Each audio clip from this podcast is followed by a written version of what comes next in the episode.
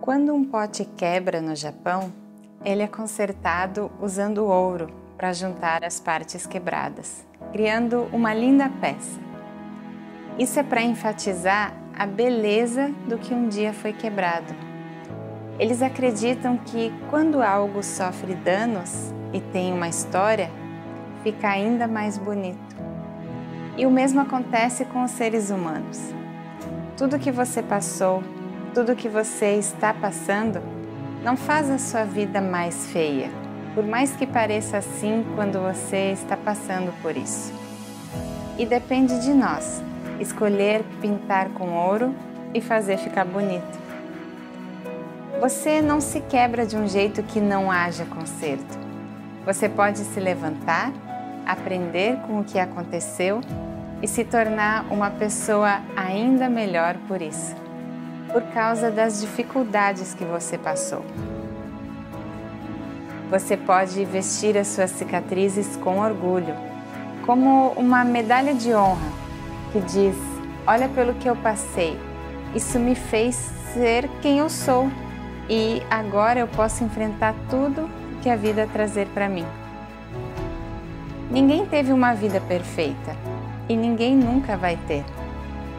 Só depende de nós escolher pintar as peças quebradas com ouro e torná-las bonitas.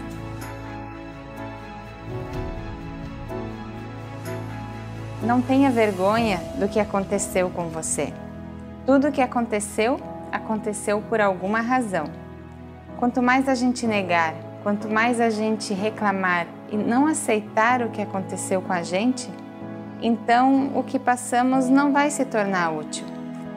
O momento que a gente aceita e encontra a utilidade, o aprendizado nas dificuldades que passamos, é como a gente usando ouro para colar e pintar as nossas partes quebradas, tornando algo que deveria ser feio em algo bonito e inspirador. Quando o que você passou é inspiração para outras pessoas, então tudo valeu a pena.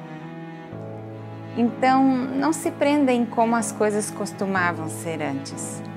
Um dia eu ouvi uma frase que dizia: Cada próximo passo da sua vida vai exigir um novo você. E algumas vezes precisamos ser quebrados para nos tornarmos uma nova versão de nós mesmos. Então, se você está passando por momentos difíceis, eu espero que esse vídeo possa te ajudar, ou quem sabe ajudar alguém que você ama. Meu nome é Camila Fix e eu sou uma das professoras do Vida Ativa Online. Eu espero que você tenha um dia lindo e cheio de paz. Amor e luz. Namastê. Se você se interessa por aprender um pouco sobre a filosofia do yoga, a gente deixou aqui embaixo na descrição do vídeo um link onde é só você clicar para receber no seu e-mail um e-book totalmente gratuito para você poder aprender um pouco mais sobre a filosofia do yoga. Espero que vocês gostem e depois digam pra gente o que vocês acharam. Um beijão para todo mundo.